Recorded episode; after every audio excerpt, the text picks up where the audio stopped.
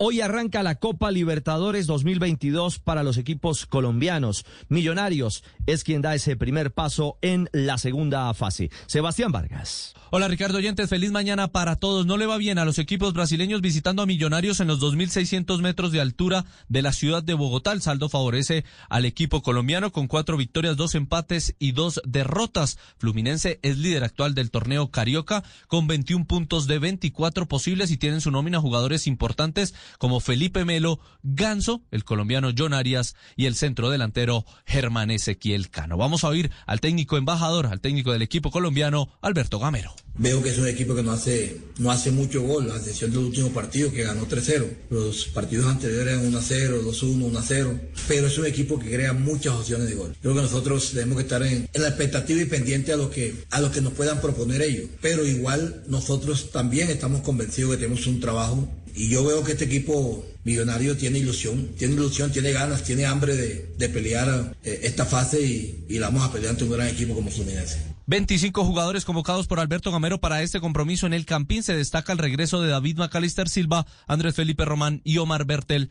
quienes superaron problemas físicos.